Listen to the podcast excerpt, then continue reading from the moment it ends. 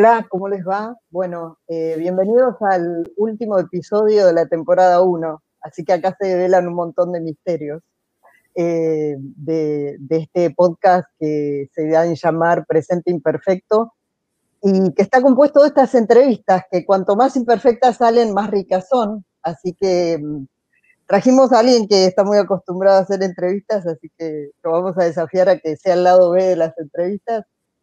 Eh, para nosotros es, eh, ha sido a lo largo de todo, de todo este camino que hicimos juntos de los podcasts una, mm, una bendición y un privilegio la gente que trajimos. Y cuando pensábamos en invitar a Gastón, eh, a Gastón Remy, primero no nos animábamos, porque era mucho. era mucho traer a Gastón Remy. Era como una figura la figurita difícil para nosotros, no para él, que siempre es generoso y siempre estuvo ahí para nosotros. Eh, pero mm, vamos a hablar un poco de, por qué Gastón Remy y yo que tengo la suerte de conocerlo desde hace un tiempo, eh, porque Gastón tiene algo que mm, me gustaría compartir con ustedes, que es este instinto por lo exponencial, por lo trascendental. Anda por la vida siempre buscando, buscando cómo, cómo romper y cómo integrar, lo cual es muy raro, eh, porque para integrar él rompe. Y mm, algo que me gustaría contarles de él es que a lo largo de los años que yo lo he visto trabajar eh, y, y, convertirse un poco en esta figura tan gravitante que es hoy en el país, eh, él hace posible lo impensado, es lo que te estoy diciendo. o sea, porque ni siquiera es lo improbable, no, no es lo impensado, vos no pensabas que iba a ocurrir esto. Eh, así que bueno, y ocurre, ocurre porque Gastón está en el medio. Así que lo primero que te voy a decir es que desde mí, personalmente, te agradezco profundamente que vengas hoy y te agradezco profundamente el camino que, hemos transitado en, algún caso juntos y me gustaría que, te presentes chiquito, así, con algunas cosas que te definen. Con ustedes, Gastón Remy. Hola, Gastón. Ay, vea, me, vas a hacer ya emocionar de, entrada. Es la, la presentación e introducción más, más linda que, que, me han hecho en, mi vida, creo. Así que, pero, pero, probablemente tenga que ver que vos no, no es que me viste trabajar o, me conocés hace un tiempo, sino que vos me, me, hackeaste el sistema alguna vez y lo hicimos juntos. Entonces, para mí es eh, muy especial estar acá hoy con vos y, acompañarlos en este, en este cierre. Eh, es, un, es, un, privilegio, como ha sido un privilegio eh, tenerte cerca a vos y a tu equipo en, en todos estos últimos, en estos últimos años donde abrir el alma, abrir la cabeza es algo fuerte, ¿no? Y, hacerlo, y hacerlo eh, compartido y, en conjunto y, como socios, en algún sentido de búsquedas, de, visiones, de, cuestionamientos, de planteos, nada, para mí ha sido algo extraordinario. Así que desde ya te, te agradezco por esa, por esa oportunidad. Y, me presento muy, muy, muy rápido. Eh, empiezo por lo, que, por lo que soy, ¿no? Eh, alguien que creció en la, en, la Patagonia, entre Río Negro y Neuquén, eh, el más grande de cinco hermanos, con, con, mis viejos muy, muy presentes, que por suerte todavía los tengo, casado con, con Florencia, mi mujer, mi novia desde los 18 años, con tres hijos divinos, Abril, Franco y Matilda, eh, y con un tránsito así en la vida profesional que me llevó de ser abogado de la UBA eh, a, estudiar afuera, a, volver a la Argentina, salir, entrar varias veces, eh, y una carrera larga en DAO que me llevó a ser el CEO de la compañía y una, un paso por, por Visto, una compañía de la cual fui uno de los de los socios fundadores y ahora en un momento muy, muy especial de mi vida, transitando lo, que iba a ser un año sabático y terminó siendo un año definitorio para mi vida a partir de encarar ciertos proyectos que, me, que realmente me hicieron sentir muy pleno. Así que ese soy yo eh, para atrás y donde estoy hoy presente. Eh, yo voy a, les, voy a compartir a la gente algunas, algunas acciones que vos tomaste como líder y que a mí me impactaron mucho eh, acompañando a tus equipos desde afuera. Eh, y, te, voy a remitir a DAO. en, el equipo, cuando llegó, cuando llegó Gastón a DAO, él y su equipo instalaron un logo que era si querés en DAO podés, ¿no? Y lo que yo observé en la organización fue que ese, esa fue como una habilitación transformadora. El, el, que la gente empezara a pensar que si quería podía. Fue como la primera instalación de esto que, que me parece que, que, se va dando como, como un camino en vos, que es eh, hacerlo por el deseo, hacerlo por la pasión y algo va a ocurrir, ¿no? Y mm, algo que a mí me impactó muchísimo y que hay hoy, nunca te lo dije, pero hoy en día trabajando con otras empresas todavía remiten a ese modelo, fue em, el compromiso eh, que tomaste como líder y que tomó la organización, pero que tomaste vos como líder, porque era tu bandera sobre habilitar la conversación de la diversidad sexual en, las organizaciones, ¿te acordás? Sí, claro, por supuesto, sí, sí. Y a mí me gustaría que contaras de eso, porque yo no sé si de eso se habla mucho y para muchísima gente fue un alivio, un orgullo, una habilitación, un acto de amor, digamos. Cuando, cuando yo volví a Argentina, que mi, paso anterior tenía mucho que ver con, con, el mundo de legales, el mundo de las fusiones, adquisiciones, los proyectos, las inversiones, eh, me, propuse convertirme en un líder más más integral y más redondo y ahí eh, fue muy intuitivo la idea de decir teníamos que, ir detrás de un, de un propósito, ¿no? de, algo que nos, que nos aúna y que nos tire para adelante, lo que yo llamo propósitos transformacionales. ¿no? Y, en ese camino, el, si querés en DAO podés, como vos decías, era, era realmente muy, muy habilitante, muy, era muy eh, desafiante y era una manera también de, pasar la pelota a la organización, ¿no? Y, que, cada uno mostrara lo que era capaz de, hacer. Y en esa búsqueda eh, es donde también empezamos a, romper con barreras, con, con límites y, sobre todo con el status quo, ¿no? Incluyendo eh, la idea de generar una organización más inclusiva, más diversa, más integrada, que no solo tuvo que ver con cuestiones de, género o, cuestiones de, identidad eh, de las personas, sino que tuvo que ver con, todo un montón de, atributos que nosotros creíamos que hacían a las personas sentirse mejor dentro de la, organización. Yo ahí te perdí la, vista, estoy, me veo a mí mismo nada más en la pantalla. Sí, sí, está bien, está bien, está perfecto, está perfecto. No te preocupes.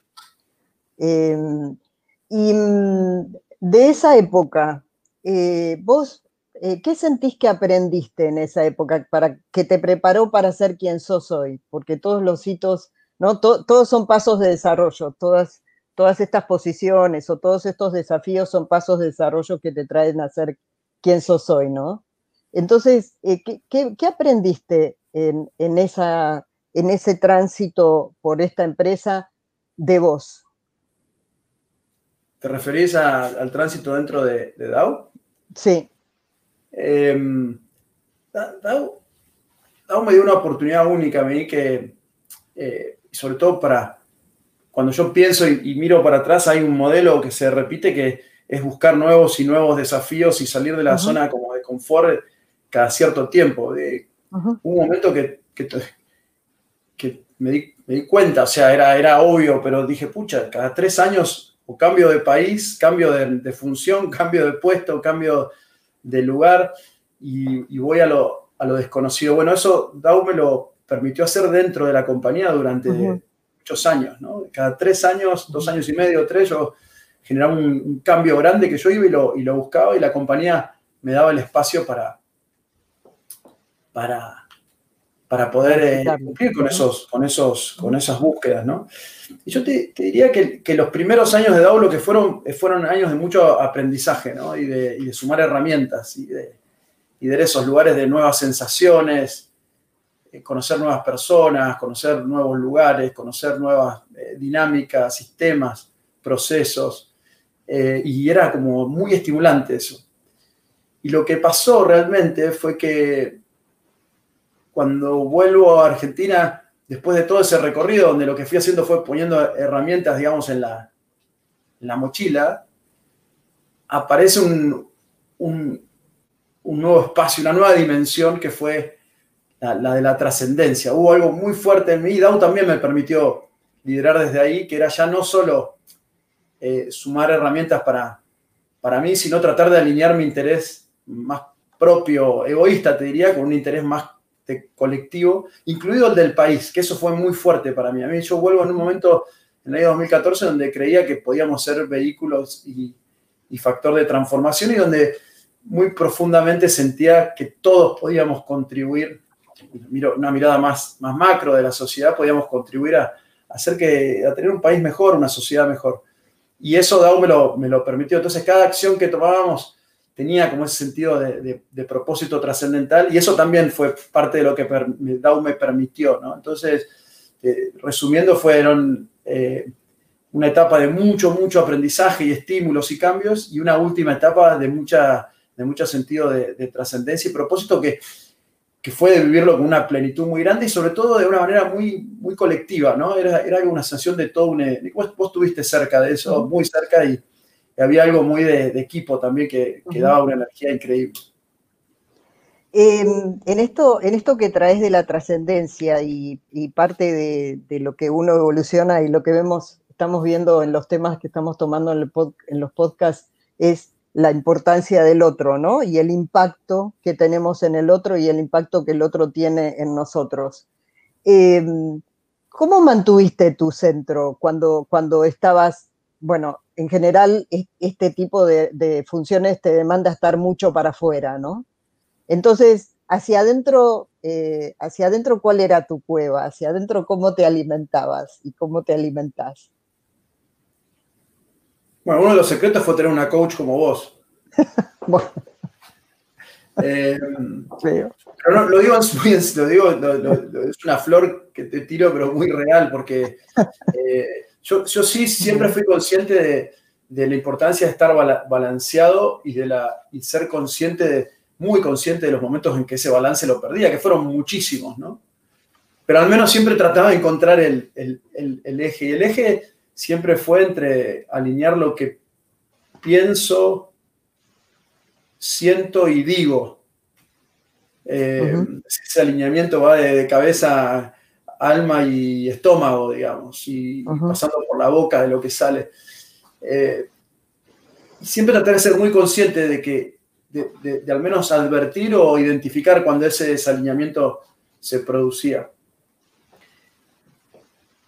Y en ese eje, a mí lo que me la cueva esta que vos mencionabas, lo que me ayudó siempre fue eh, volver a, una lógica de esencia, ¿no? Eh, muy grande, que para mí es muy fuerte diría que es, casi sensorial, ¿no? Es, son, son sabores, son sensaciones, son charlas, y tiene que ver con familia, con mis viejos, mis hermanos, mis hijos, mi mujer, mis amigos, Neuquén, la Patagonia, el río, eh, el asado, la cancha de boca, eh, y, la, y, la, búsqueda permanente de, desafiarme ser, ser feliz todo el tiempo, de ser pleno. Y, y si yo siento que eso se pierde, ahí me refugio en búsqueda de, ese remanso para volver a, arrancar. Suena, por ahí suena como algo medio em, raro, ¿no? Pero, pero de verdad que yo lo, apliqué en mi vida profesional también a esto, ¿no? Y, creo firmemente en que en, algo nos tenemos que, apuntalar, ¿no? Y ese, ese apuntalamiento para mí siempre fue esa esencia que, que en mi caso, por suerte, es muy, es muy nítida, ¿no? En, cuanto a quiénes son esos interlocutores, ¿no?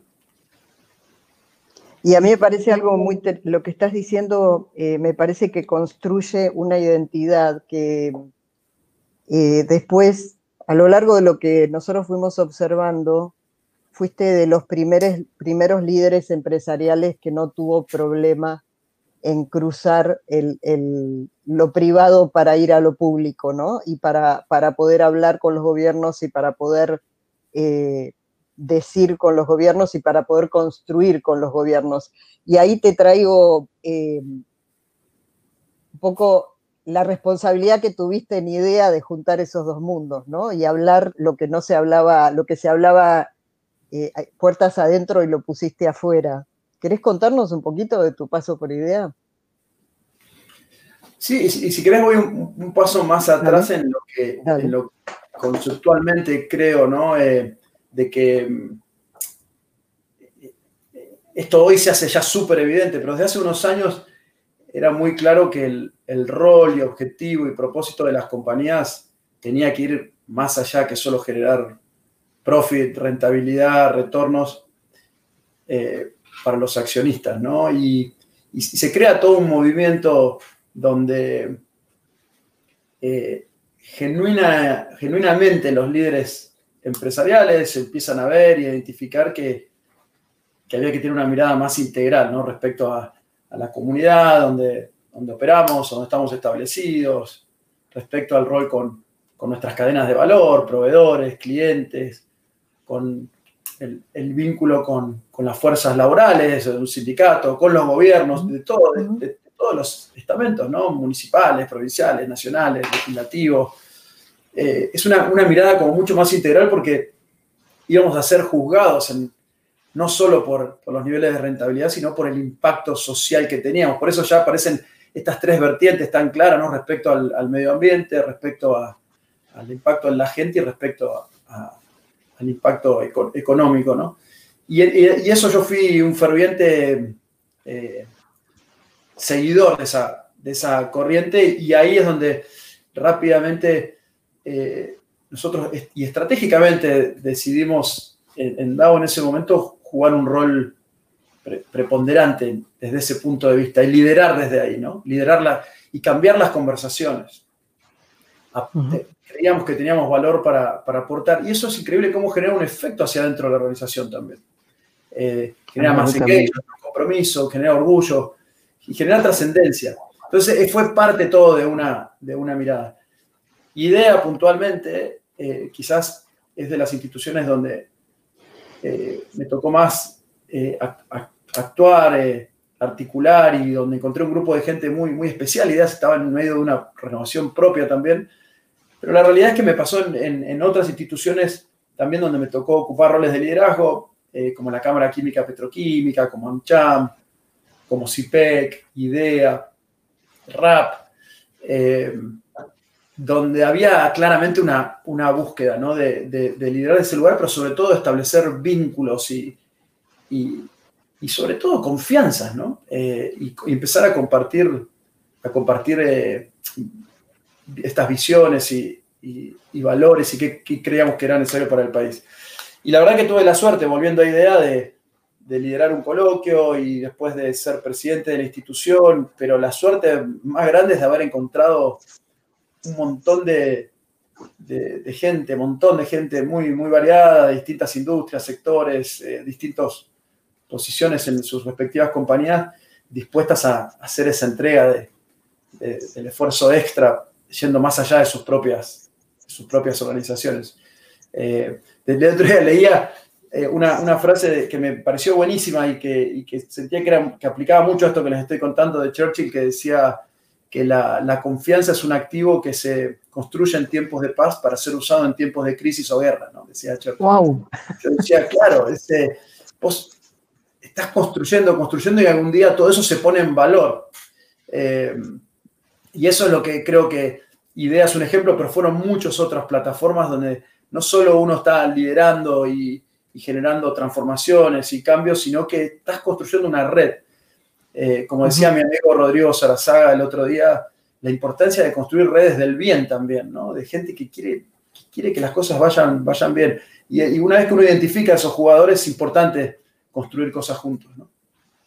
Trajiste un tema que a mí me parece eh, muy importante, especialmente porque quienes nos escuchan eh, en este podcast no son solamente el mundo corporativo en el que la gente está acostumbrada a escucharte, sino eh, de la cantidad de chicos jóvenes y chicas que, escuchan estos podcasts para aprender y para entender algunos otros mundos. Y, trajiste eh, algo que, para mí es muy importante, ¿no? ¿Cómo, cómo mantenerse optimista? ¿Cómo, cómo mantener la esperanza? Porque eh, por nuestro país y por, nuestro, por nuestra, nuestra cultura tanguera somos de mirar siempre lo que falta, ¿no? Entonces, eh, ¿cómo mantenés la esperanza? ¿Cómo te mantenés vos eh, activo hacia adelante? Decía el otro día Pablo Nopov, de Isonomía, un gran, gran tipo, además de muy, muy inteligente, lo aprecio mucho. decía, la, la peor de las pandemias que viene es la del pesimismo, ¿no? y se van a necesitar cada vez más faros, referencias para salir de ahí, porque eh, en este mundo tan agrietado y tan convulsionado es fácil caer en la, desesperanza, ¿no? Y hay mil argumentos para, y razones para que eso sí sea. Yo creo, por un lado, que tengo algo medio de optimismo compulsivo, ¿no? O sea, debe haber algo más, más genético en ese sentido, pero la realidad es que también lo, lo trabajo, o sea, de encontrar siempre eh, algún punto allá adelante que me motive y me, y me, y me, cargue de energía, pasión también para, para buscar. Y generalmente siempre ha sido lo transformacional, ¿no? Eh, ser vehículo de transformación. Y a partir de ahí se generan, eh, cuando uno es dueño de ese vehículo o, se hace cargo y siente que puede cambiar las cosas, la desesperanza se transforma en, en algo mucho más potente porque no, no está esa mirada de, sentir que las cosas pasan sin que uno pueda intervenir, ¿no? Sí, hay un montón de cosas que pasan sin que uno pueda intervenir, pero está bueno por ahí hacerse cargo y responsable de las que sí están en nuestras manos. Así que eso a mí me ha dado siempre mucha, mucha, ha sido como uno de los, de los, de los secretos para mantener mi, optimismo. Me llamaban a amigos eh, últimamente y, que, que, viven afuera y que me preguntaban cómo veía Argentina, y siempre desde un lugar de mucha pesadumbre. Y yo les decía que lo, peor que podemos hacer es entregarnos al, al, pesimismo. Eh, este año, por ejemplo, todo esto que estoy contando, para mí fue eso, poner las manos en, y el corazón en acción, fue seamos uno, ¿no? O sea, en el momento más saciado y complicado, eh, donde se ponían en juego un montón de cuestiones, la forma esta de, accionar y de encontrar un, propósito transformacional y motivador, en, mi caso y en de tantos otros que participaron en este proyecto, fue, fue Seamos Uno. Solo como para darte un ejemplo de que en todo momento siempre puede haber un, vehículo para, generar esa, eh, no sé si es optimismo, pero sí eh, energía. Esperanza, pero es importante hablar de estas palabras, ¿viste? Mm de la palabra de ser optimista, porque no es simplista ser optimista, es profundamente eh, comprometido con uno mismo. Está bueno hablar de soy optimista, estoy, está bueno hablar de tengo esperanzas, porque no son palabras que tengan mucha prensa, ¿viste? Y la esperanza es lo que te mantiene, digamos, ¿no? Entonces está bueno reinstalar algunas palabras. Eh, por eso, y me da la impresión de que en el caso tuyo, optimismo viene con pasión, ¿no? O sea, cuando, cuando sos optimista es porque tenés adelante algo a lo que llegar y pensar que vas a llegar, y la pasión es como, como el, combustible que usás para eso, ¿no? Yo antes te quiero volver a otro tema porque venía, venía eh, trabajando con, eh, estaba pensando con, vos este tema de eh, cuál ha sido tu recorrido y mm, algo que yo siempre repito de vos, que, vos siempre decís y que de hecho profesás, es liderar es cambiar la conversación. Siempre decís eso. Liderar es cambiar la conversación. Y vos cambiaste la conversación de tu propia vida varias veces porque ibas camino a hacer no sé qué, y de repente un día cambiaste la conversación y dijiste, encontré un proyecto que, va a ser maravilloso y, y saltaste ¿Cómo tomas esas decisiones? Em, la, verdad es que he empezado a confiar cada vez más en la, intuición, ¿no? Eh, Alguna vez hablamos con vos, o vos, me decías, mejor dicho, eh, nada, que esa, esa inteligencia del, estómago en realidad está construida sobre miles o millones de experiencias previas y se ponen ahí en, juego y se, se activan en, tiempos muy, muy cortitos y eso da vértigo, ¿no? Pero eh, cada vez más y más respeto y acompaño y escucho lo que, lo que me dice la, intuición, que por supuesto está, está apoyada en, en cuestiones más estructurales, ¿no? O sea, eh, este, este, este, momento particular que vos describís, después de 16 años en Dow y con una carrera internacional que yo había entrado y salido y el próximo paso era, era salir, yo había llegado muy joven como, como presidente de la compañía y tenía que volver a salir, en realidad lo estructural era una decisión de vida, ¿no? De, de, quedarme eh, a vivir en, Argentina, una decisión familiar en ese sentido y una decisión también profundamente personal de, querer ser parte de, de, lo que se pudiera hacer acá en, mi país. Eso me llamaba mucho más que una, un gran, mi próximo gran puesto internacional y demás. Y ahí hay algo muy importante de identificar, ¿no? Eh, en nuestro rol de líderes frente a, nuestros equipos y, viceversa, ¿no? ¿Qué, es lo que moviliza y mueve a las personas? Evidentemente yo aprendí a conocerme para entender a, eh, qué soy, cuál es mi propulsión, ¿no? Eh, es, el, lo profesional, es el poder, es el dinero, es eh, la aventura. bueno, conocerse a uno mismo en ese sentido ayuda, ayuda muchísimo para poder tomar esas decisiones y qué es lo que me motiva. Eh, y de la misma forma, en mi caso, conocerme bien fue lo que me llevó a, salir de, de, DAO, lanzarme esta aventura, que fue maravillosa con vista, y de la misma forma llegar a un punto a comienzo de este año donde yo sentí que era, era mejor y, me generaba eh, mi, plenitud y mi balance estaba en buscar otros estímulos por, por, fuera de la organización. O sea, eh, es, es, algo que, que da vértigo, pero en lo que yo cada vez confío, confío más. Em, eh, eh, esto, esto de dar vértigo y confiar en, la intuición, que, y lo, que, lo que trae Gastón es la intuición, es algo mágico, pero en realidad es la suma del pensamiento estratégico desagregado con esta capacidad eh, de, de confiar en las capacidades que uno tiene para poder eh, llevar adelante algo, ¿no? Y a mí hay algo que me parece muy interesante y es, daría la impresión de que sos muy valiente o tomás mucho riesgo o, algo, ¿no? Y parece que, que, cuesta eso, ¿tiene costos el, tomar esos riesgos o tomar esas decisiones? ¿O a vos te sale fácil? de, qué sé yo, yo pienso que al revés, por ahí que más riesgoso sería tomar decisiones que no me hagan pleno y feliz. Eh, entonces, eso me parecería más riesgoso. Con lo cual, cuando uno empieza a tener claro, se, se baja de esa superficie donde nos autodefinimos o nos valoramos a partir de un título, una posición o un salario, un bono, o un reconocimiento que viene de algún lugar y, nos, nos, valoramos por lo que realmente eh, nos hace sentir plenos, felices y, la persona que queremos ser, los riesgos empiezan a ser cuando alejarte de esa, de esa, esa búsqueda. Eh, lo hablamos con vos muchas veces, a mí lo que me, los cambios más grandes que sentí fue cuando pude identificar muy claramente moverme de las lógicas del hacer a las lógicas del, del, ser, ¿no? Eh, y, y, claro, son mucho más, mucho más profundas. Y eso me ha ayudado mucho, por eso las decisiones pueden parecer valientes, pero en realidad eran bastante consecuentes, ¿no?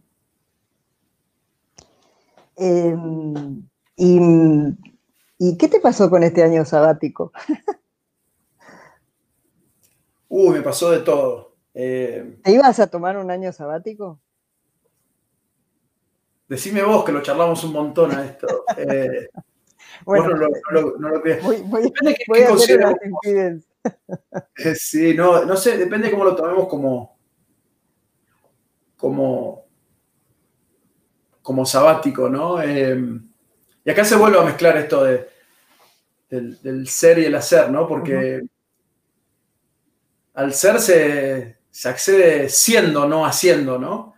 Pero el hacer para mí también es lo que me apalanca el, el, ser. lo que soy, ¿no? Entonces está muy, muy mezclado. Y lo que pasó con este año sabático es que eh, fue muy, muy fuerte, ¿no? Eh, uno se programa con un montón de,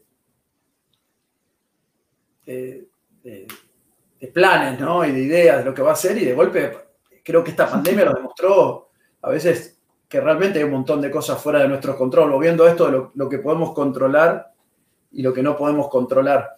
Eh, y, nada, aparece la pandemia y yo todo lo que pensé que iban a ser viajes, aventuras, tiempo libre, eh, se, convierte en, en, seamos uno, ¿no? Eh, a, la, a, la, semana que yo salgo de vista, empiezo con esta ida y vuelta y, y de a partir de ahí le dediqué hasta hace poquitas semanas el 120% de mi tiempo, mi energía y mis, y mis, mis ganas a, a, ese, a ese proyecto. Entonces el sabático, y ahí, ahí es donde aparecen, vea, las cosas increíbles, ¿no? Porque este año que podría ser, no sé, decidiste tomarte un sabático, viene la pandemia, no estuviste encerrado en tu casa y realmente el 2020 es el año más transformacional y pleno de mi vida en ese contexto. Y ahí es donde me parece como maravilloso, ¿no? ¿Qué pasó? Eh, eh, para los que, los que no lo conocen mucho, eh, él habla siempre de un WhatsApp del 17 de marzo, ¿no?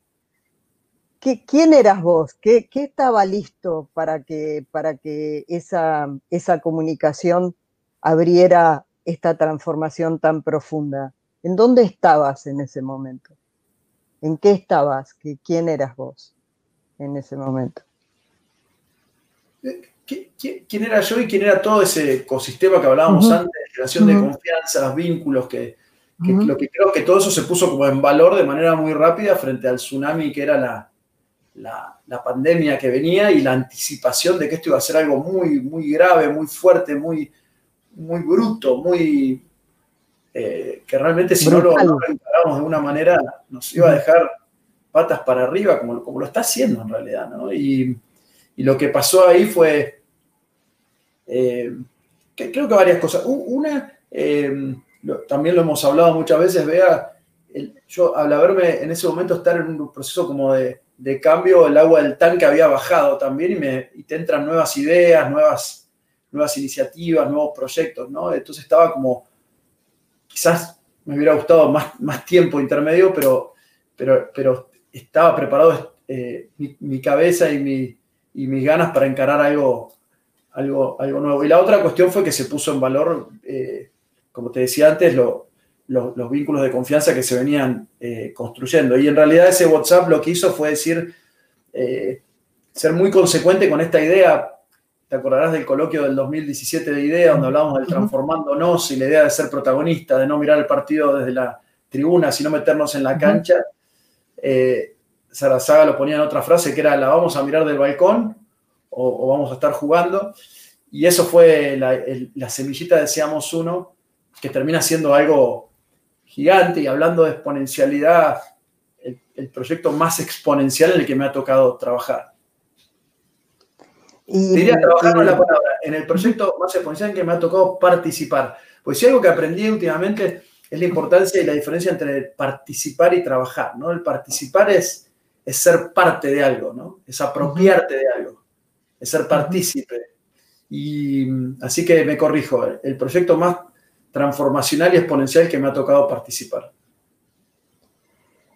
Para ser parte del proyecto así, eh, hay que tener espacio, eh, y para hacer espacio dentro de uno hay que vaciarse, que es algo que este, esta reclusión en, en pandemia nos está desafiando. A veces nos llenamos de demasiadas cosas a pesar de que estamos solos, ¿no? O que estamos eh, sin tanto contacto.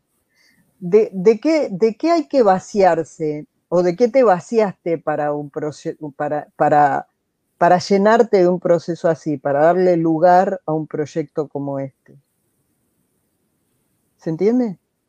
Sí, sí, claro, no, estoy, estoy pensando, porque son muchos los, factores. ¿no? El, el, primero y fundamental es que cuando uno está encarando un proyecto social de esta escala, lidiando con el hambre ¿no? y con la pobreza más extrema que uno se pueda imaginar, se caen un montón de, barreras y, se te abren se te abren un montón de, cuestiones que a, niveles que quizás no, yo no había experimentado antes. Eso, ya empecemos por ahí, estás como muy, muy permeable. Entonces, no sé, una de las grandes cosas que yo creo que seamos uno fue haber acomodado y calibrado egos, ¿no?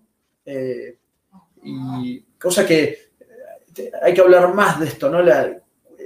el daño que a veces hacen para los personalismos o los egoísmos, las miradas parciales, los prejuicios. Fue increíble como en este caso se rompieron rápidamente porque el objetivo era tan loable, el propósito era tan, tan loable y, tan claro, digamos que había un objetivo muy claro y un propósito muy trascendental, ¿no? Un propósito transformacional tenemos que salir a acompañar a millones de argentinos a los cuales le estamos pidiendo que se queden en sus casas encerrados y por sus propias condiciones de informalidad y situación socioeconómica previa, a los pocos días en lo que se le va a resentir en esos casos era eh, condiciones básicas de, de, subsistencia. No era, no voy a poder salir, no voy a no voy a poder ir al shopping. Esto era, no voy a poder comer. Y eso lo, interpretamos rápidamente. Y no eran pocos, eran millones. Ahí tenés un gran, un gran sentido de propósito. Y en el camino dijimos, vamos a transformar la forma en que se hace asistencia social en Argentina y demostrar que se puede hacer rompiendo dicotomías. ¿no? Se podía hacer con escala de Estado, uniendo la tecnología, los procesos, la transparencia y al mismo tiempo ser plural, trabajar en red tener presencia territorial y empatía social. Todo eso para nuestra Argentina es dicotómico, es decir, son, son cuestiones que no, son mundos que no se, no se tocan, como decíamos el otro día en, en una presentación que hicimos con Rodrigo, son mundos que no se tocan, no se hablan, se recelan. Así que el primer desafío transformacional, decíamos uno, era unir esos mundos, ¿no? Y hacerlos jugar juntos detrás de un objetivo claro, que era el millón de cajas, y de un propósito, un, mega propósito como era la, lo que te decía antes, acompañar a estas personas con, con esa sensación de, además en el camino poder dejar un legado de hacer las cosas diferentes. Espera, porque para muchos, muchos conocemos que seamos unos y para, seamos uno y para otros por allí esto es la primera, el primer contacto. ¿Querés, ¿Querés hacer un pequeño resumen primero para que después podamos seguir preguntando sobre esto? Sí, eh, Seamos Uno es el, considerado eh, hoy, con sus resultados, un proyecto social de una escala enorme que durante el pico de la pandemia, en los últimos seis meses, mientras duró la, el aislamiento social obligatorio, se propuso entregar 56 millones de platos de comida, casa por casa, hogar por hogar, evitando con que la gente haga aglomeraciones por, todos los efectos de la pandemia, eh, a partir de la mancomunión y esfuerzos coordinados de entidades empresariales, religiosas y del tercer sector. Eh, todo eso a partir del uso de, como les decía antes, de logística, tecnología, procesos y una llegada territorial dada justamente por, las, por las, eh, estas organizaciones religiosas y del tercer sector con mucha presencia en, en el conurbano y en la ciudad de Buenos Aires. Ese es el resumen de, Seamos Uno. ¿Y quiénes eran parte? Y cuando vos hablas de, estos, del tercer sector, de los sectores religiosos y de los sectores empresarios, eh, ¿de, qué estás hablando? Estoy, hablando de, entidades empresariales que, se, unieron para trabajar juntas, como IDEA, como UNCHAM, como la Asociación de Bancos, como CEDOL, que es la Cámara Logística, como ACDE, y a, las cuales después se sumaron varias otras. Estoy hablando de entidades religiosas como la AMIA, como eh, los jesuitas, Cáritas, como los pastores eh, evangélicos, eh, que increíblemente nunca habían trabajado juntas en el mismo proyecto, nos contaban ellos, más allá de una misa ecuménica, y organizaciones del tercer sector, como Banco de Alimentos, como varias cooperativas, como ACNUR, y otras cientos que se fueron sumando. O sea, este esto es un proyecto que arranca de un WhatsApp con esta lógica muy, muy de brazos abiertos que termina juntando a 5.000 voluntarios y que termina entregando casi 60 millones de platos de comida, superando el objetivo que nos habíamos propuesto en ese plazo de, seis meses. Gran secreto, vuelvo a insistir, la unión de esos dos mundos y, la idea muy, muy clara de llegar a ese objetivo que del millón de cajas, ¿no? Em, cuando vos hablas de, estos números que no me parecen reales, o sea, 60 millones, definitivamente es exponencial, ¿no? Y yo me preguntaba si hoy en día lo que, lo que nos parece exponencial era lo que antes considerábamos un milagro, ¿viste? O sea, porque poder cumplir con ese objetivo eh, fue exponencial, si lo, ponemos en términos técnicos de lo, que, de lo que hoy se llama la exponencialidad. Pero para mí, desde afuera, es como, es milagroso haber logrado eso. O sea, entraba en la categoría de milagro para los que venimos de, un mundo que no era exponencial, ¿no? Entonces, eh, y conectando el milagro eh, con lo espiritual y con el deseo, ¿viste? El milagro es realmente lo que ocurre, ¿no? Lo que ocurre, lo que ocurre cuando no esperas que ocurra y aparece el milagro. Em, ¿Cuáles fueron los milagros más emocionantes de esta etapa? contame de experiencias, porque la descripción de, de Seamos Uno tal vez la encontramos en otro lado. Em, si tú, tuvo algo así como de esto que decíamos antes, ¿no? De, de habernos puesto una, un sueño tan grande que iba derribando barreras, ¿no? Esto de, pensarla o soñar lo, imposible para hacer lo improbable. Vos antes decías soñar lo impensado quizás para hacer lo improbable. A mí me, en, las últimas semanas, que estamos como una etapa más de, de, de cierre, de, de sacar conclusiones, aprendizajes, muchos líderes, CEOs de compañías eh, que se sumaron y abrazaron el proyecto desde la hora cero, confesaban, eh, mirá, cuando yo arrancamos y, nos sumamos a esta idea de hacer un millón de cajas, decía, uno no, no voy a dar el nombre, súper experto en temas de alimentos, pregunté cuántos kilos de arroz iban a estar en el proyecto y yo por dentro, dice, pensaba, eso es el 25% de la producción de arroz de, Argentina, es imposible, no va a haber forma. Igual me sumo porque el, objetivo vale la pena. Pero después me llamó la atención que estaba otro experto en logística, ¿no? Y decía, eh, no, cuando, cuando a mí me llamaron y contaron que iban a entregar un millón de cajas y yo pensaba para mis adentros, esto va a ser en el medio de la pandemia, está todo cortado, no se puede salir, los permisos, va a haber, ¿cómo lo van a hacer? No hay forma, los camiones, las calles no tienen nombre en, estos lugares donde hay que acceder, los lugares más complejos de la Argentina, no, no hay puntos ni de referencia. Pero igual me sumé porque, porque valía la pena, pensando que iban a llegar a 200, 300 mil cajas. Y así hubo varios de estos ejemplos los que te muestran la fuerza que tiene cuando, cuando uno tiene eh, propósitos tan trascendentales. Pero déjame ir a un lugar más específico, aplicado a las organizaciones también. Tenemos muchos expertos en explicarte por qué no hacer las cosas. Es que cuando uno nos, alejamos de, y creo que esta es una de las características de, este mundo más exponencial que veníamos hablando antes, ¿no? Eh, teniendo el objetivo claro y el propósito claro y, y, yendo a buscar la posibilidad de romper con esas barreras y no quedarnos en la explicación que muchas veces tiene el experto, ¿no? De por qué no hacer las cosas, también se producen estos, estos milagros. Y la realidad es que después hubo una estructuración, un diseño eh, que, no, que realmente eh, funcionó, ¿no? Eran equipos muy autónomos, empoderados, células de trabajo. Eh, se usó mucho la tecnología a nivel comunicacional. Aplicamos dashboard, paneles de control permanentes donde uno, todo el equipo y los que se iban sumando sabían día a día cuántas donaciones habíamos conseguido, eh, cuántas cajas habían stock, cuántas habían armado, cuántas habían distribuido, a cuánta gente había llegado. Nos apalancamos mucho en la tecnología también. Las cajas tenían georreferenciación, códigos QR.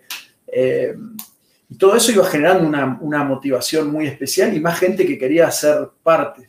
Y cuando las cajas llegaban a los barrios, aparecía el factor este humano tan potente de las organizaciones de las ONGs, de las entidades religiosas, los voluntarios ahí de, campo que se cargaban las cajas en un, auto y salían en una bicicleta, en un carro, a, repartir casa por, por, casa. Entonces, ahí vuelvo a este tema de la unión de los dos, de los dos mundos, ¿no? Entonces, hubo como elementos, ¿no? Este fue un proyecto digital, se hizo 100% virtual, no hubo reuniones físicas, pues no se podía. Eh, entonces, cuando uno traslada todo eso a lo que podría ser una compañía, empiezan a aparecer un montón de elementos consecuentes para haber logrado lo que se logró.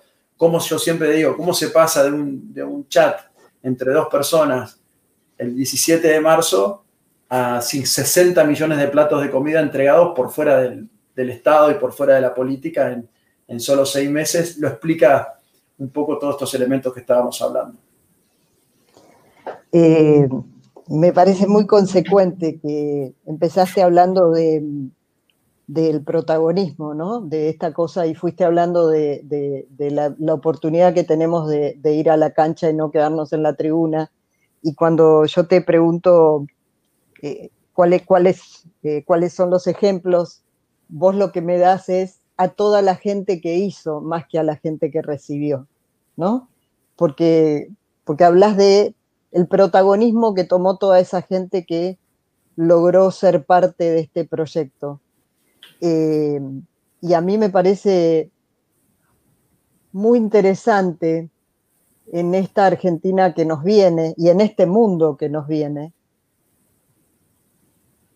que vos enfoques, le pongas la luz a la oportunidad del hacer y a lo que siente cada uno cuando hace y, hacer por allí no desde 60 millones de cajas, sino desde la persona que, lograba ir con su, con su auto a llevar las cajas, o los que nos queda por delante, que es hacer desde cada uno de nosotros, ¿no? Porque a partir de ahora cada uno de nosotros va a tener que hacer centrado mucho en el hacer, en el ser, ¿no? O sea, esto que vos decís, o sea, hay, hay un, libro que trabaja sobre talento que dice, hace lo que sos, hace lo que sos, eh, porque es ahí donde vas a hacerlo mejor y vos traes, hace lo que sos identificando el, propósito, lo que querés que ocurra. ¿Vos qué querés que ocurra ahora? ¿Qué te gustaría que ocurra? Me gustaría saber porque seguramente va a ocurrir, porque algo vas a hacer para que ocurra. Entonces está buenísimo. Pero, déjame volver a algo muy, muy importante e interesante que dijiste antes, Bea, em, y, que me, dejó reflexionando em, respecto a los, a los protagonistas, en el caso de Seamos Uno, ¿no? Y, con eso, por ahí hablarte en forma más, más general. estos procesos, los procesos del del ser también, eh, este hacer y ser combinados, ¿no? Son profundamente transformacionales para cada uno de, nosotros, ¿no? Y, eh, yendo a la idea del, protagonista, a mí lo que me pasó a lo largo de estos seis, siete meses de, Seamos Uno fue que eh, terminé derribando un montón de, preconceptos y de miradas donde realmente lo que entendí que movilizaba este proyecto es que el protagonista eran las personas que, estaban recibiendo la, ayuda. Eh, nosotros hablábamos al comienzo de la última milla, porque era la entrega final de las cajas. Y fue muy, fue increíble, ¿no? Como a mitad del proceso empezamos a hablar de que esa era la primera milla en realidad. Y lo que estábamos construyendo era, era desde la base y desde la capacidad de poder entender esa necesidad, toda la potencia que nos generaba a nosotros para seguir empujando y cumpliendo el desafío. Pero lo más maravilloso de todo fue cuando a partir de entrar en ese proceso, la misma gente que recibía las cajas, estoy hablando de gente laburadora, gente que que, tiene oficios informales, gente que, está pasando por situaciones muy, muy complejas, en esa charla, en esa interacción nos decían eh, que lo más importante de la caja era no sentirse invisibles, sentirse que, existían, sentirse protagonistas de algo, ¿no? Y eso para mí fue una, nos dio una fuerza a todo el equipo increíble, pero, pero te lo traigo si me, leo un poquito, te lo traigo en cuanto a la, importancia de, tener la capacidad para ir cambiando nuestras miradas también, para ir interpelándonos, para entender nuestros sesgos, para entender cómo realmente eh, ese es el verdadero lugar de, valentía, ¿no? Cuando uno se anima a, esos cuestionamientos tan profundos. Las primeras charlas con, con, los donantes o potenciales donantes, con muchos de ellos, que, que la gran mayoría se sumó y acompañó, pero había mucho de, dependía desde qué ángulo se veía este, este proceso, ¿no? Ah, vamos a entregar cajas, eh, eh, es parte del populismo, de esto, del otro, o sea, eh, la grieta y todas estas cuestiones también juegan. El verdadero liderazgo trata de hacer un puente sobre eso, ¿no? Y, ahí está también un poco la valentía de decir esto vale la pena porque vale la pena, porque hay que hacerlo, porque creo que está bien. Así que ha sido un proceso muy, muy transformador y no quería dejar de, darte mi mirada respecto a, quién termina siendo, desde mi perspectiva, y creo que desde los muchos que participamos, el verdadero protagonista de, Seamos Uno. Eh, la verdad que a mí me emociona que visibilices sin prejuicios al que no tuvo más remedio que aceptar y al que sintió que aceptando esa, ayuda eh, podía seguir adelante cuando, cuando tenía menos recursos que los que tenemos los recursos para poder seguir adelante en un lugar como este, ¿no? Y traer la vulnerabilidad. El otro día una persona que escucha nuestros podcasts nos decía que nosotros estamos trayendo la valentía de la vulnerabilidad me pareció precioso, porque nos pusimos todos vulnerables. El más vulnerable, naturalmente y socialmente vulnerable, y nosotros los que tuvimos que barrer, barrer nuestras corazas para entrar en contacto con la vulnerabilidad del otro, ¿no? Eh, y sobre todo porque me parece que nos viene una etapa en que, en que realmente vamos a tener que ser muy generosos y amorosos en nuestra mirada del otro. Porque nos resulta mucho más fácil etiquetar al otro para, para que nos parezca que no nos necesita, digamos, ¿no? Y veníamos hablando el otro día en, en los duelos respecto de que está bueno mirar al otro porque el otro nos necesita y nosotros somos el otro de otro. Así que yo te voy a pedir que cerremos con un deseo de Navidad. no se me había ocurrido, pero es un deseo de Navidad. Porque... Pero, ¿a quién le dirías qué cosas? Si pudieras ahora, pensando que por allí este no es un foro donde vos estás siempre, hay, hay otros, ¿no? Muchos otros que por allí no te escuchaban y ahora te van a escuchar. ¿Qué les dirías? ¿Tenés ganas de decir algo? Sí, o primero agradecerte por esta, a vos y a todo el equipo por esta, por esta oportunidad, porque siempre los espacios de, charla y reflexión también en sí mismos son transformacionales, ¿no? Y esto que están haciendo ustedes con este, con este, eh, con esta iniciativa, este proyecto de los podcasts y del presente imperfecto, que lo vengo siguiendo capítulo a capítulo, episodio a episodio, e, es, parte de generar esos espacios de interacción y, cuando uno tiene la oportunidad, como, esta que me estás dando, se, valora un, montón. Así que eh, yo, eh, para cerrar diría que, estamos viviendo un momento realmente extraordinario, ¿no? Y, si ya habíamos identificado en los últimos años de que, de que estábamos viviendo eh, disrupciones, transformaciones, ¿no? En lo, en lo social, en lo, en lo tecnológico, en lo demográfico, en lo geopolítico, eh, en lo cultural, en lo económico, en lo social, sin precedentes en la humanidad. Eh, eso yo estoy convencido, sobre todo por el impacto y la velocidad en que se producen esos cambios. La pandemia termina siendo un, un catalizador y acelerador de eso de proporciones siderales, ¿no?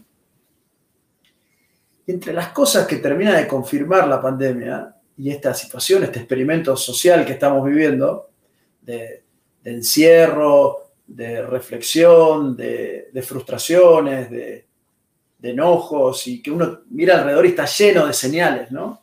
De, cosas que se derrumban y cambian. Eh, hay algo que surge claro y evidente, que es que la, la pandemia ha sido una una patada a, las lógicas del individualismo. ¿no? Eh, esto que vos decías antes, la necesidad de, realmente empezar a tener acciones coordinadas, articuladas, genuinas, de, transformaciones eh, colectivas. Eh, y ahí creo que, o sea, a mí la, búsqueda más importante es que, y, y hablo particularmente de nuestro país, es que tenemos que, hablando de cambiar las conversaciones, tenemos que encontrar una, una agenda que nos convoque y nos lleve a poner lo que es realmente importante. Es increíble cómo se pierde el rumbo de, lo que es prioritario, de lo que realmente tendría que, importar. Eh, y ahí eh, parece que todos vamos a tener que tener actos de, valentía y, y, colaboración desde las generaciones más jóvenes, los que estamos más en el medio, los más grandes, grandes, que por ahí ya sienten que perdieron toda oportunidad de ver una sociedad y un país mejor. Eh, y eso no tiene que ver ni con un gobierno de turno, ni con una situación particular, tiene que ver con un proceso muy profundo y de cada uno de nosotros que se transforme en una fuerza, en una fuerza eh, más, más de conjunto, ¿no? Eh, y, donde cada uno pueda traer lo mejor de sí mismo. yo, yo, creo que por ahí va la cosa y eso es lo que a mí me genera optimismo, entusiasmo que es la posibilidad de que, de que se produzca una, una verdadera transformación. O sea, ya no sé cuánto más bajo tenemos que caer para, que reaccionemos en ese, en ese sentido. Eh, pero nada, estamos, Argentina tiene talento, siempre hemos encontrado recursos eh, para salir adelante y ojalá que, lo podamos, eh, que lo podamos hacer. Bueno, muchísimas gracias. Realmente ha sido un placer este viaje, esta última este último episodio. Muchas gracias. Que sea un gran año y que sea una buena vida para todos nosotros para adelante. Y lo mejor para vos, Gastón. Profundamente te agradezco, sinceramente. Y te agradezco por todo lo que haces por todos nosotros, por el país también. Que estés muy bien. Todos que estén muy bien, y será hasta la próxima. Muchas gracias. ¿eh? Hasta luego. Gracias, un beso.